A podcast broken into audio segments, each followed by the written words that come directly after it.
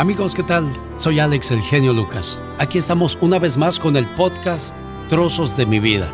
Le agradezco enormemente a Magdalena Palafox que sea parte de esta aventura que pues eh, me es muy grato compartirla con todos ustedes. Magda. Un placer, Alex, la verdad, para mí un honor, ya sabes, estar platicando de, de tu vida porque es muy interesante. Nosotros hemos platicado y tenido charlas en tu casa, en lugares diferentes donde hemos platicado y, la verdad me encanta. Y, hay una pregunta con la cual yo quiero empezar también. ¿Cómo puedes trabajar a tan temprana edad? Porque empezaste pequeñito y, y pues esos niños tienen que estar en la escuela jugando, haciendo otras cosas de niños. Pero tú trabajar a tan temprana edad, ¿a qué edad empezaste exactamente, Alex? Cuando yo veía a mi hijo Jesús a los ocho años de edad y no lo dejaba ni cruzar solo la calle, porque quería protegerlo, quería cuidarlo, como deberían de hacerlo todos los padres. Pero a mi mente venía yo a los ocho años andaba tirando basuras, a los ocho años andaba yo cargando bolsas, a los ocho años andaba yo eh, lavando puestos en los mercados. Pero antes de comenzar esta historia que quiero compartir el día de hoy con todos ustedes, quiero comenzar con, con dos películas que marcaron mi vida. Y no es toda la película, simple y sencillamente fue un momento de, la, de la película. Una de ellas es la de Benito Juárez cuando eh, va a la escuela en la universidad. Él iba sin zapatos, no tenía ni para zapatos. A veces uno dirá, qué exagerado, no va a tener, pero es cierto. Vas con tus zapatos rotos, vas con los pantalones rotos, con los suéteres rotos, con la ropa muy vieja, muy maltratada, porque no hay. A nosotros nos tocó ese tipo de carencias. Y quienes lo han tenido todo, piensan que es una exageración o que lo haces para dar lástima. No se trata de dar lástima, se trata de ubicarte en lo que es la realidad hoy día de muchas familias, de muchas personas. Entonces, la idea de este podcast es de que decirles a esas personas que tienen sueños e ilusiones o que son marginados, despreciados, no importa cómo estés, no importa quién seas, todo se puede lograr y hacer en esta vida. Magda Palafox. Sí, porque lo importante de todo esto es que siempre van a haber fechas que marquen, que marquen tu vida y que cuando te das cuenta pasan los años, Alex. ¿Qué hacías tú en 1976? Bueno, voy a, voy a volver antes de, darte respuesta a esa, a esa pregunta que me haces. En la película de Benito Juárez ah, hay, hay una escena que marca mi vida. Cuando lo invitan a jugar los ricos a Benito Juárez para burlarse de él, lo, lo ponen a brincar una cuerda. Y entonces cuando brinca la cuerda, le avientan piedras para que caiga sobre las piedras. Y, se fueron riendo y, Benito Juárez eh, solamente agachó la, mirada y, se quedó muy triste, ¿no? Diciendo, ¿cómo es posible que me hagan esto? Cuando termina la película, Benito Juárez termina siendo presidente de la República Mexicana. Levanta la cara y se ve con orgullo en un espejo él mismo entonces ahí te está diciendo que vas a pasar por muchos problemas por la vida y tú eres el único que va a saber si realmente te esforzaste o no. Esa es una. La segunda, la de José José. Jamás voy a olvidar esa escena donde José José llega a Nueva York. Se baja de una limusina, él mismo va y le abre la puerta a su mamá. En ese momento, cuando él le abre la puerta a su mamá, la baja, y le enseña dónde está el nombre de su hijo, José José, en la marquesina. La marquesina, sí. Y la señora con ojos de orgullo voltea a verlo y, no, no se dijeron nada. Es que la expresión lo decía todo. Qué orgullosa estoy de ti, hijo.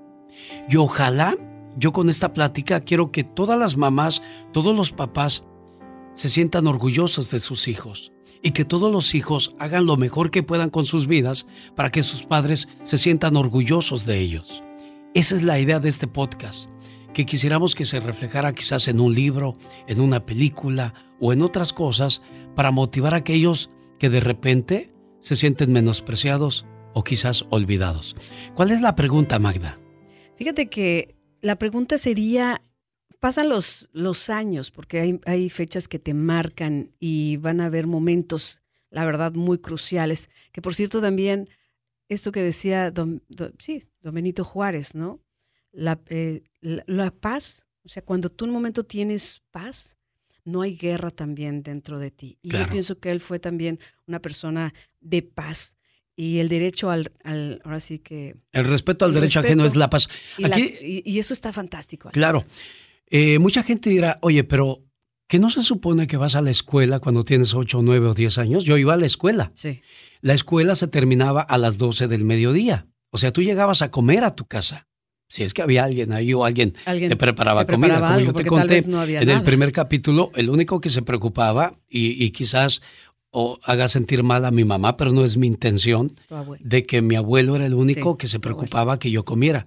Sixta, sírvele a Alejandro. Yo me acuerdo como si hubiese sido el día de ayer, pero ya después llegas y no hay nadie. Entonces agarras, te quitas la ropa de la escuela y te vas al mercado. Entonces cuando mi tío deja de trabajar en, en la cremería con don Salvador, él se fue a trabajar a juntar cartones y, y desperdicios que después vendían como el aluminio y esas cosas con el señor Aarón. él, se fue a trabajar a eso y ya no me pudo llevar porque se subían en, los camiones de carga en la parte de arriba y andaban aventando cosas y pues eh, eran grandes.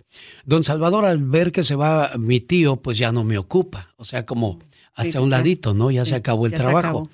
Entonces, don Salvador me mandaba a los licuados con el señor Baldomero Reyes el cual este, cuando yo llegaba le decía, oiga, don Baldomero, dice don Chava que si le manda su licuado, ellos ya sabían. Y le llevaba yo su licuado de plátano con chocomil y dos blanquillos. Ah, para que amarre. y, de esos licuados son de los que yo a veces les hago cuando van a mi casa, yo recordando esos, esos momentos. Entonces, eh, ya cuando vi que don Salvador pues me hacía menos, le dije a don Baldo, oiga don Baldo, de casualidad no tiene trabajo para mí dijo, mira, este, necesito pelar un costal de zanahoria. Yo comenzaba a las una de la tarde a empezar a pelar ese costal de zanahoria, porque después de pelarlas las echábamos a una cubeta con agua para que se mantuvieran frescas. Entonces, este, me aventaba unas cuatro o cinco horas pelando zanahorias todos los días. Ah, wow. ¿Y cómo quedabas con tus manitas? Pues, hubo varias cicatrices, varios cortes, pero bueno, entonces ahí, me doy cuenta que puedo hacer otras cosas. Aprendo a lavar vasos, aprendo a hacer licuados. Y, aprendí una lección que jamás voy a olvidar en toda mi vida. Cuando tú creces solo en la calle, hay, hay momentos que nadie te orienta, nadie te guía, nadie se preocupa de ti. Entonces, ah, me acuerdo que un día me dice el señor Baldomero, ya por la tarde, eh, voy al baño Shirgo, me decía Shirgo, porque pues yo siempre he sido Chaparro. Me dijo, voy al baño, Chirgo, ahí te encargo. Sí, no se preocupe, don Baldo. Y se fue al baño. Entonces llegó alguien y me compró un agua de papaya, vamos a decir. Y le hice su licuado de papaya y se lo doy y me paga dos, tres pesos, no me acuerdo cuánto era. Y abro la caja y echo el dinero. Y veo dinero. Dije, si agarro dinero, nadie se va a dar cuenta. Ah, don Baldo no creo que se dé cuenta que agarro 150 pesos. Casi todo. ¿Y para qué lo casi todo lo casi todo lo que había sido la venta del día. Pues se me hizo fácil.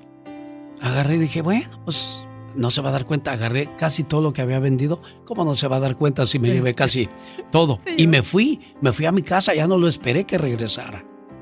Al otro día, cuando yo voy saliendo de mi casa, estaba Baldomero parado enfrente esperándome a que yo saliera. Yo no sé a qué, a qué horas habrá llegado, yo no sé qué pensaba él. Y no tocó la puerta, o sea, solamente... No, estaba, afuera esperándome. Cuando yo voy saliendo de la vecindad de mi abuela, vi a Baldomero. Bajaste la cabeza. No, quise correr, dije, me va a pegar, ¿qué va a pasar? Y me agarra del brazo, ven, ven para acá. Si sabes lo que hiciste ayer, ¿verdad? Dije, sí. Dice, mira, te voy a decir algo. Yo hoy voy a vender quizás 300 pesos y voy a recuperar lo que te robaste ayer. Pero lo que yo no voy a recuperar es una buena alma, una buena persona. Yo te he visto desde hace mucho tiempo. Tú eres de las que personas que les gusta trabajar. No eres grosero, no haces nada malo, entonces ¿por qué echarte a perder? No lo vuelvas a hacer. Pero dame mi dinero. Devuélveme mi dinero. Sí, se lo di, se lo di y me dijo, dinero mal habido nunca es bien rendido. Tienes que ganarte todas las cosas de la vida. De ahí en adelante, nadie puede decirme o señalarme que yo le he robado algo. porque aprendí perfectamente bien lo que es la lección. y además qué linda lección, tan tranquila, Alex, porque no todas las personas hacen eso. Tal vez te hubiera ido a acusar con tu abuelita, hubiera hecho un escándalo o como tú dices, tal vez te hubiera hasta agredido en este caso. Sí, eso pudo haber pasado. Pero no pasó. No pasó, gracias a Dios no pasó. En, este caso. Y, y, hace rato que te hice una pregunta, hay fechas que nos marcan, ¿hay alguna en especial? Yo decía una fecha, no sé, 1976, X. ¿Qué, qué fecha, qué te marca y qué hacías en ese entonces? Bueno, en 1976, eh, ahora que yo voy al circo, me, al circo que me han invitado los hermanos Caballero, este, cuando estoy dentro de esa carpa, yo me remonto a 1976. Yo trabajé en un circo vendiendo palomitas en esa época? Sí, eh, llegó un circo al estacionamiento del mercado y, ahí fui a, ver este, como los licuados, fue, una, fue temporal, fue muy poco tiempo. Ya como a los dos meses, ya don Maldomero, pues ya, ya había que salir de ahí. Porque dijo, es que yo tenía mis manos, quizás a lo mejor me veía sucio. Entonces la gente pues no tiene confianza de comprar en un lugar que se ve sucio. Yo no sé cómo me vería, yo estoy consciente de que a lo mejor no tenía buen aspecto y no estaba bien para su lugar, yo lo entiendo perfectamente, nunca me lo dijo, pero uno siente las cosas. Y cuando uno va creciendo a golpes, va madurando y, entendiendo, muchas cosas. Me fui, entonces me fui a tirar basuras, ahí, cuento una experiencia de, de una canción de, de Camilo VI este, yo en ese entonces tiraba basuras, este, cargaba bolsas a las señoras que iban a comprar su, su mandado. le ayudabas, y le ayudaba a todo el mundo, sí. A todo el mundo. Sí, le ayudaba a todo el mundo ahí. Entonces, eh, llega un momento en que este, voy al puesto de, de, la señora Justina, que vendía fruta, y su hermana Chuy vendía verduras. Y, y yo iba a tirarles la basura de su puesto. Entonces llegué una tarde y le digo, Doña Chuy, le tiro su basura. Y en ese momento suena esta canción de Camilo Sesto. Doña Chuy se estaba comiendo un bolillo con aguacate tan sabroso que me le quedé viendo haciendo así como invite. Y agarra a Doña Chuy y dice, ¿quieres un bolillo? Le digo, sí, es el bolillo más sabroso que yo me he comido en toda mi vida con aguacate. Y siempre que escucho esta canción, mi mente se llena de muchas memorias. Entonces, ahí, ahí este, 1976 se vuelve una fecha pues, pues bonita porque estás creciendo, estás madurando, estás aprendiendo oficios. Eh, trabajé en el circo vendiendo palomitas, tiraba basuras, lavaba puestos, llego al, al, puesto del pescadero Mario, que hasta el día de hoy sigue siendo mi amigo. Y aquí voy a hacer una pauta para llamarlo. Vamos a llamarlo para que vea que no es cuento. Ni Mario sabe que le voy a llamar, ni, ni yo voy a hacer esto así de una manera espontánea.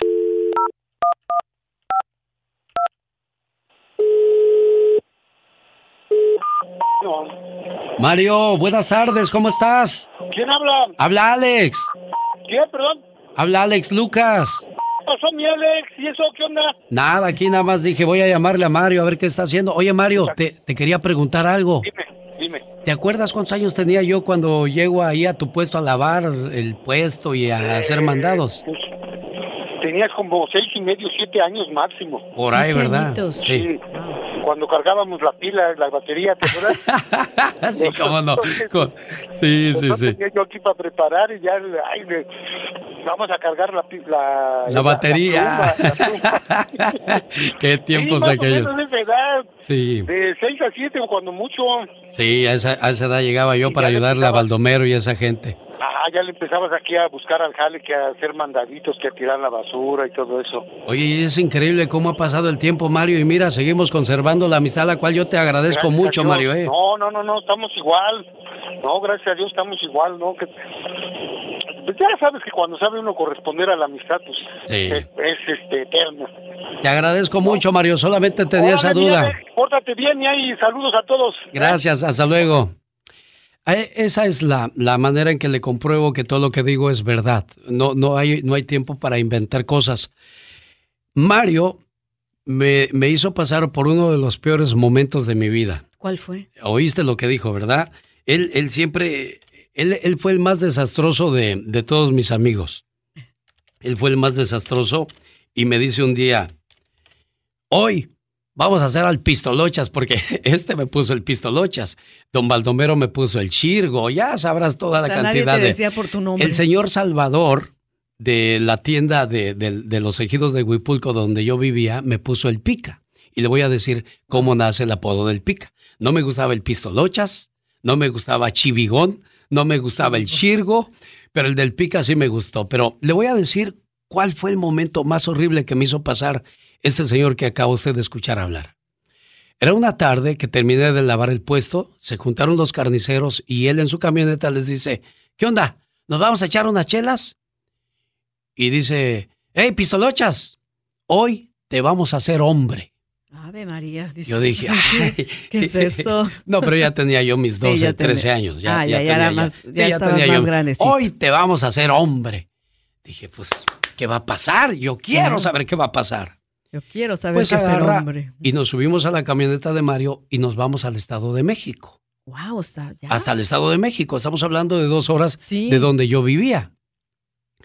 Y llegamos allá como a las seis de la tarde. Y, dije, pues a qué horas nos vamos a regresar. O a qué horas me voy a hacer hombre. Sí. Entonces yo, yo dije, pues, ¿qué, qué, qué, qué va a pasar? Y ellos tome y tome. Y a mí me gustaba ir con los borrachos porque siempre decían, órale, vete por las caguamas. Y me quedaba yo con el cambio. Entonces era una ganancia extra. Ahora sí que eras tú el de los que se quedaba con el cambio. Entonces, eh, pues dieron las seis, las siete, las ocho de la noche. ¿Y cómo le avisas a tu mamá que estás dónde andas? ¿Y con quién estás? ¿Y con quién estás? Entonces, estos cuates, le digo a Mario, oye Mario, ya me tengo ya me tengo que ir. Dice, no, no, no, no, no, no, te vas a hacer hombre, hoy no vamos a llegar a la casa. Ay. Digo, no, yo no puedo hacer eso. A las nueve de la noche, yo agarro y busco los camiones y empiezo a moverme desde, desde el Estado, de, México en camiones para llegar a Villacuapa. Llegué como a las 11 de la noche. Ahí venía mi, mi, mamá con Lidio a buscarme. Claro, sí, estaban ya preocupados. Preocupados. Entonces, ese es el, el, el, mal sabor que me hizo pasar Mario. Pero no te quiero contar qué pasó después. Cuando yo veo a mi mamá, yo pensé que me iba a abrazar, que me iba a besar, oh, que iba a estar feliz. Cuidado, agarra. Me dio una golpiza que no se me olvida hasta el día de hoy. ¿Y no te escuchó? ¿No supo ni qué pasó? No escuchó. Solamente cuando llegó me pegó y, no, no supo qué, qué pasó. Y, y dices, oh, ¿qué hice? ¿En serio? ¿Qué hice? Ir a, ir a la vida, a enfrentarla, a lidiar con todo tipo de personas. Y no, qué bueno que estás bien yo pierdo a mi hijo y lo encuentro y... Claro, lo abrazas y... Pero bueno, e, es, es, un momento complicado, pero no, no estoy buscando hacer sentir mal a mi mamá. Solamente quiero que sepan los padres que muchas veces hay que platicar con los hijos. Claro, y escucharlos. Hay que estar cerca de ellos porque no sabes con quién se juntan, no sabes qué hacen. Gracias a Dios este tipo no, nunca me... No, mi amigo, no puedo decirle tipo. Gracias a mi amigo Nunca me dio una cerveza, nunca me forzó a hacer cosas. Eh, estaba Manuel, mi amigo el hielero, que es otro capítulo aparte. Me juntaba yo con marihuanos. Un día estaban fumando y me dice uno de ellos, ¡Hey! Fúmale. Digo, no, gracias, yo estoy bien así. No, si va a estar aquí, fúmale o lárgate de aquí o qué onda. Y se para queriéndome golpear. Se para Manuel y le dice, si él no quiere fumar, no va, a fumar. Y si quieres pelear, empieza conmigo. Y ya.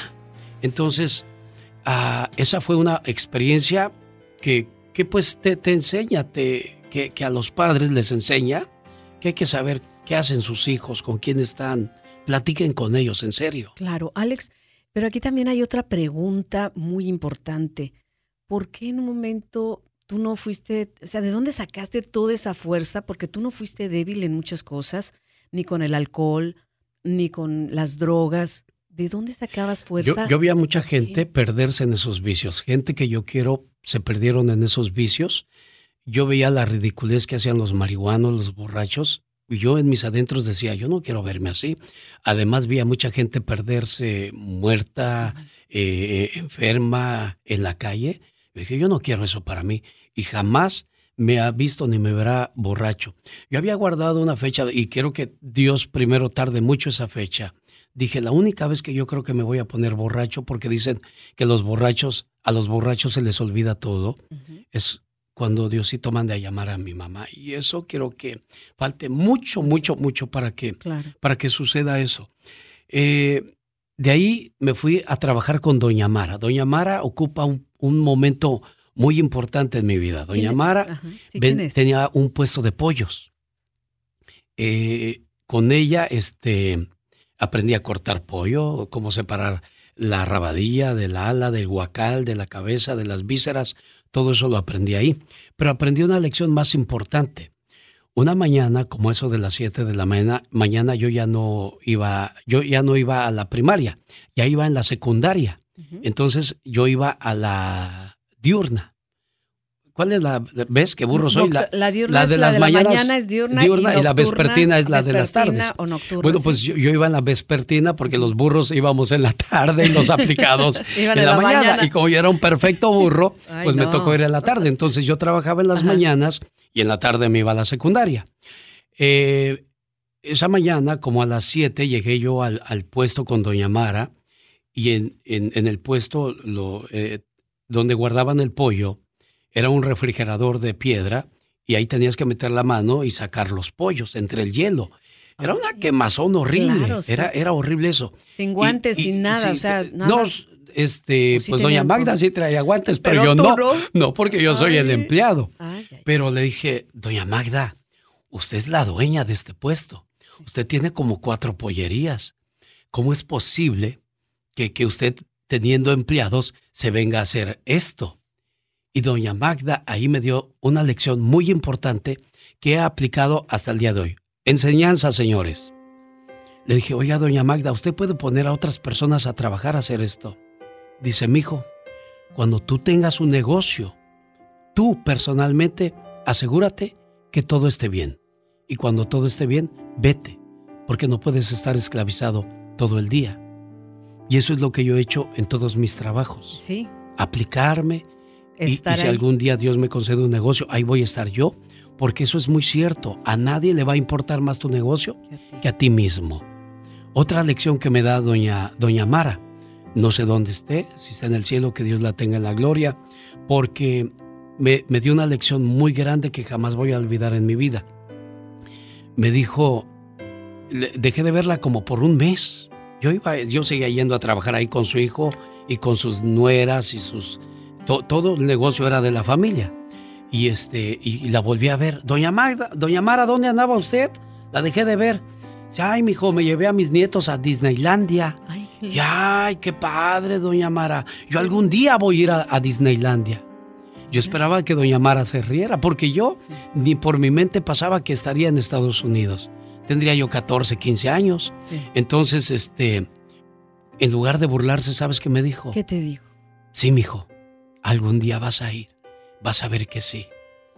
Cuando yo llegué a hacer mi primera transmisión desde Disneylandia, me persiné y le dije, gracias Dios, porque me permitiste cumplir una profecía que me dijo doña Mara. sí, sí mijo, algún día vas a ir. ¿Y de qué manera llegué? Transmitiendo para todo un país desde Disneylandia. Nunca dejes de creer en ti, Valórate tú mismo porque nadie lo va a hacer. Y si alguien lo hace, valora esos consejos, aprécialos, sobre todo si vienen de tu familia, de, personas que, que, te, aprecian, que te valoran y que creen en ti. Eso es lo más importante de este capítulo, Magda. Oye, Alex, pero tú también eras muy aventado porque llegar así, ¿cómo pedías trabajo? O sea, llegabas así, oiga, deme trabajo, ¿qué le ayudo? ¿Cómo le hacías? Hay una historia en el Sardinero, ahora se llama Bodega Horrera, en Villacuapa, era la única tienda grande, se llamaba el Centro Mercantil. Ahí compré mi primer disco de, de dos canciones, de 36, 76 revoluciones, no me acuerdo ahora. Traía dos canciones, del lado A y lado B nada más. Le compré al señor Lidio ahí un disco de regalo que era de los Tigres del Norte, la banda del Carro Rojo. Fue su regalo de cumpleaños, ahí lo compré en el sardinero. Yo me di cuenta que ahí había muchachos que empacaban la comida de los que iban a comprar. Adolfo, Adolfo o Rodolfo se llamaba el que era el encargado de la tienda en ese momento, de los cerillos. Sí, Así nos llaman, los cerillos. Sí, los que meten la, los que empaquetan la comida, que ahora se le dieron ese trabajo a los señores de la tercera edad y se me hace muy bonito eso. Muy bueno porque los hace sentir útiles. Eh, en aquel entonces éramos los, los niños los que empaquetábamos, pero de 15 años en adelante. Yo llegué cuando tenía 14 y le dije a Rodolfo, Rodolfo, hoy es mi cumpleaños, ¿me, me dejas trabajar hoy? ¿Me dejas trabajar aquí? Que sea mi regalo de cumpleaños. Dijo, como que eso le conmovió. Dijo, está bien, éntrale. Y empecé a empacar. E, era un trabajo ya de caché, de nivel, ya, no tirabas basura. o sea, ya era, ya era don Alejandro, ya no era el que tiraba basuras. ya, ya fui y me lavé la cara y me peiné y dije, este es el lugar bueno donde yo quiero estar. Y, este, y trabajé muy bien durante el día. Y llegó la noche. Y me llama a la oficina Rodolfo y me dice, mira chavo, eh, legalmente no te puedo tener aquí. Sí, porque eras menor. Y te dejé trabajar porque hoy es tu cumpleaños. Pero mira, junté este dinero entre todos los compañeros del, lugar y, y, te lo damos a ti como regalo. Pero desgraciadamente ya no puedes volver mañana. Y ya no volví. Se me acabó mi ilusión, pero, pero fue bonito porque en mi caminada, cuando fui a dejar a una señora al estacionamiento con sus bolsas, vi una peluquería y ahí trabajaba un muchacho que yo conocía. Kikolo, le decíamos Kikolo. Y cuando me vio pasar me dijo, ¿qué andas haciendo, güey? Así decimos, ¿no? Pues aquí ando, aquí haciéndole a la lucha. Dice, hey, mañana puedes venir a ayudar este, a, cubrirme aquí porque no voy a trabajar. O sea, ya tenía yo trabajo según en el jardín. ah, bueno, ahora entré de chícharo a la peluquería. Oh. Ahora era yo chícharo. Entonces, al otro, cuando me, corrieron en mi debut y despedida, voy a ver al Kikolo porque vivía cerca de donde yo vivía en la Ciudad de México. Y le digo, oye, pues este sí ocupo que, que me dejes trabajar ahí donde estás tú. Sí, está bien. Dice, tienes que barrer, tienes que trapear, tienes que, cuando acaban de pelar a una persona, agarrar un cepillo y sacudirle el cabello en la ropa y ya ellos te dan una propina. Claro, o cuando llegan y lo sientan, diles que si le das grasa a sus zapatos. Entonces yo aprendí a bolear, aprendí a sacudir, aprendí a barrer, a trapear. Don Memo, don Memo Rodríguez era el encargado de esa peluquería. Y este, se fue el Kikolo. Y cuando quiso regresar le dijo don Memo, no, chavo, ya no quiero que te vayas, yo quiero que tú te encargues de, de este negocio. Y pues bueno, ya me quedé con el trabajo. No hubo problema. De Kikolo. Nada, me dijo, ah, Acabo que ni quería, dijo el Kikolo. bueno, pues entonces, ahí don Memo, don Memo Rodríguez, que Dios lo tenga en la gloria, me dio un trato muy bonito. Muy bonito. Y a los 12 años, Alex, ¿cómo ibas? Bueno, eh, eh, yo ya, ya, ya, voy, ya voy muy adelantado. ya a los 12 años ya quedaron con Doña Mara. entonces, ¿qué edad tenías cuando entraste a...? Ya iba yo a la secundaria. Ya estabas ya, ya iba yo a la secundaria cuando entro a la peluquería y, eso fue precisamente el haber entrado a la secundaria que me obliga a terminar el trabajo de la peluquería. Pero para entonces un día fue don Beto a pelarse, que trabajaba en la ostionería El Pulpo a dos puestos de donde oh, estaba. y ahí ¿eh? es donde yo aprendo a hacer, el cóctel de camarones que ustedes se comen el día de hoy. Bueno, pues resulta que un día fue a pelarse don, don Beto. ¿Qué, qué, Memo, qué hay? De Huáscato, Jalisco, don Beto. Ah, Le dice este ¿qué onda ahí este morro qué? Dice, no, pues es el que nos, es el chicharo. Dijo, ah, órale, oye, ocupo favores, me lo puedes mandar de vez en cuando.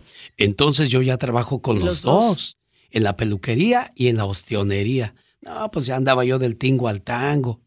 Pues ahí este, aprendí a hacer camarones, nunca aprendí a peluquear.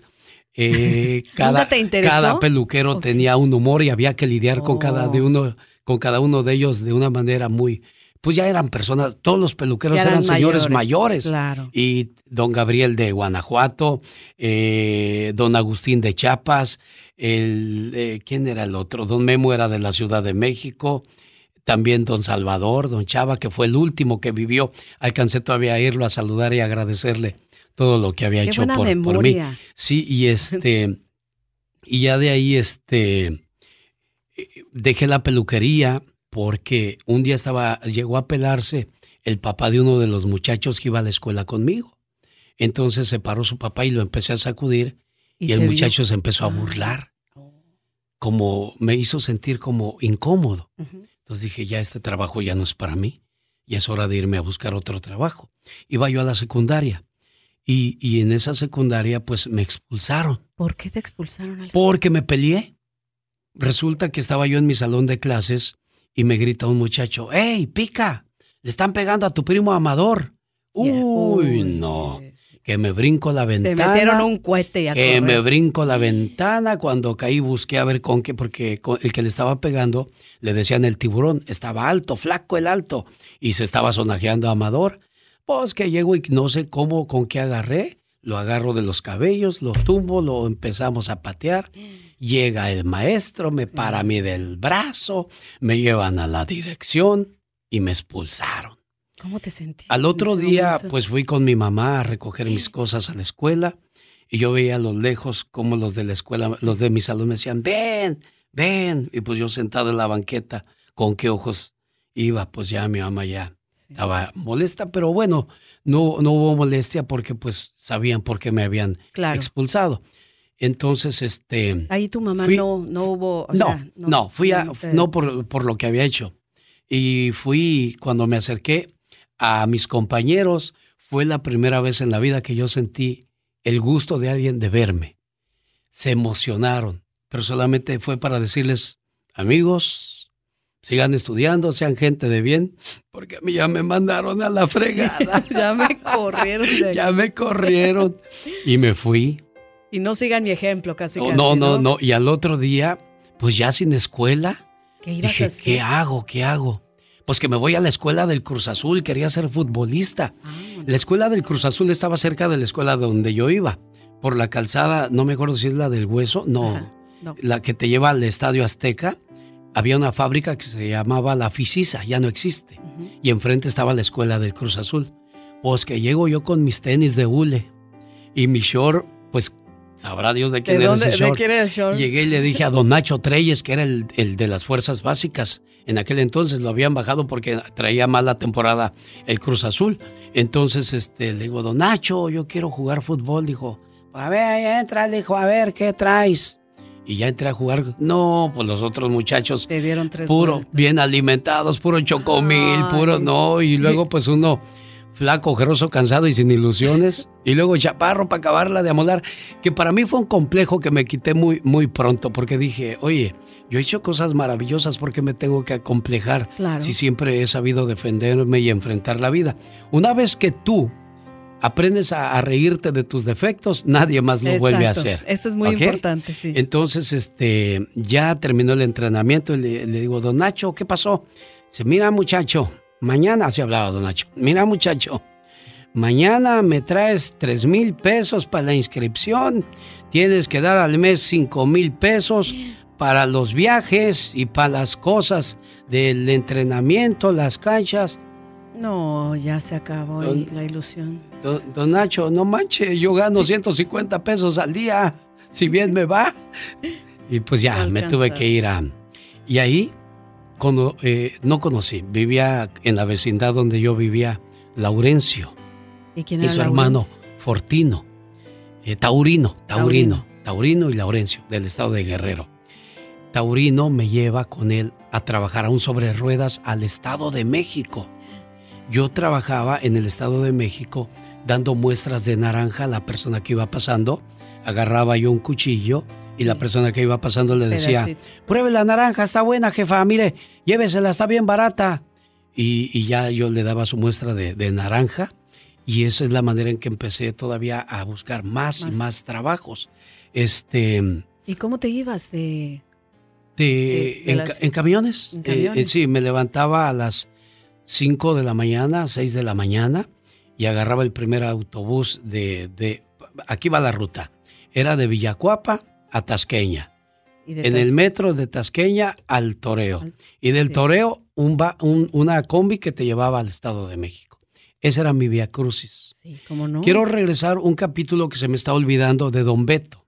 Don Beto. era el encargado de la ostionería El Pulpo en Villacuapa. Siempre me decía, socio. Me decía, tú eres mi socio, mi socio, ese es mi socio. Don Beto este, le gustaba mucho tomar, por eso yo digo que el vicio no es bueno. Entonces don Beto metió a trabajar ahí a un señor que se llamaba Amador. Y, Amador, cuando pudo posesionarse del puesto, se lo quedó. Don Beto fue despedido por su vicio. Carmelita era la cocinera a la cual le mando mi cariño, mi respeto donde quiera que se encuentre Carmelita, porque también era de las que se preocupaba porque yo comiera. Y ahí también hay otra lección, Alex. Con los vicios puedes perder cualquier cosa. Entonces don Beto pues ya llega una tarde ahí al, al, lugar y le dice a su compadre, Amador, le decía, compadre, compadre, me regala una cervecita. No, compadre, están contadas, no puedo darle una cerveza. Siendo que él lo había metido a trabajar. Y le dice Carmelita, agárrela Beto, yo la pago. O sea, cómo te vuelves ingrato, ¿no? Y si algo tengo yo y, siempre quiero ser es agradecido con la gente que, ha creído en mí. Entonces, este, un, día don Beto llega a la peluquería y le dice don Memo, ¿y qué anda haciendo ahora, Beto? dice, ah, hay un señor que va a abrir un, restaurante en La Viga y, le vengo a decir a mis socios si se quiere ir a trabajar conmigo. ¿Y, y, me voy a trabajar con Don Beto a La Viga. Vámonos. De La Viga hay que agarrar camión de Villacuapa a Tasqueña y de Tasqueña a La Viga. No era tan lejos, pero es un También. problemota agarrar carro. Entonces llego yo este, a La Viga a comenzar a trabajar con Don Beto con mucha ilusión. Él cocinaba en las mañanas y yo me ponía a limpiar las mesas, los baños, barría la calle y no llegaba gente al restaurante. No llegaba nadie. Te lo juro por Dios que todo el día nadie entraba a comer a ese restaurante. Y yo limpiando las mesas, los vidrios, las cacerolas, las ollas, las lavaba una y otra vez. Limpiaba, yo creo que de ahí me hice hacendoso porque a, mí yo adoro el orden, yo adoro la limpieza. Entonces limpiaba, yo me rascaba la cabeza, entraba al baño y decía, nadie entra a comer aquí. Y cuando entraba alguien yo hacía fiesta en mi corazón, ya va a comer alguien. Y, y así. Pues ¿Cuánto tardó para que empezara? Como un mes, nada más. ¿Sabes por qué? ¿Por qué? Porque como no había dinero no me pagaba don Beto. Socio, va a haber gente. Sí, don Beto, va a haber gente. Y pues ya no había dinero para el camión. Yo no le pedí a nadie, nadie supo de cómo me las ingeniaba yo para llegar a esos lugares, nadie. Pero nunca robé y nunca pedí. Entonces, este, ya el último día que me despedí de don Beto en ese lugar fue porque al mediodía le dije, don Beto, ¿qué pasó, socio? Ya me voy, don Beto. ¿Y eso? Pues es que no hay dinero, digo, y, pues, pues, la verdad, y pues ya ni le dije yo que no traía dinero para regresarme a la casa. Me subo al, al camión y digo, el de atrás paga. El de atrás paga madres, bájate. me bajaron del camión. Entonces, este, pues a caminar de la viga hasta Tasqueña. En Tasqueña, me animé a pedirle a un señor que estaba en la parada del autobús, oye, me regala un peso, dijo, chinga tu madre, lo que debes de hacer es ponerte a trabajar. me rompió mi corazón, seguí caminando, dije, pobre de mi madre, ¿qué culpa tiene? Que esté y, y, por eso eh, dice que lo que hace tu mano izquierda nunca lo sepa la derecha. Yo creo que de ahí me volví dadivoso. Ojalá yo tuviera mucho dinero para ayudar a mucha gente, ojalá, te lo juro por Dios, porque el que tiene dinero y no lo usa para ayudar, ¿de qué le sirve? ¿De qué le sirve? Este, y así pasó. Me fui a los sobre ruedas, señoras y señores, y ahí un día yo regresando a mi casa, venía en la parte de atrás de un autobús, miré hacia arriba un letrero que decía Chalco, Estado de México. Y dije, algún día ese letrero va a decir Los Ángeles, California. Y bendito sea Dios en 1985 regresa a mi primo Amador de haber estado en Estados Unidos y me mete ese sueño de llegar a los Estados Unidos. Pero esa historia se la cuento en la próxima. Trozos de mi vida. Yo soy Alex, el genio.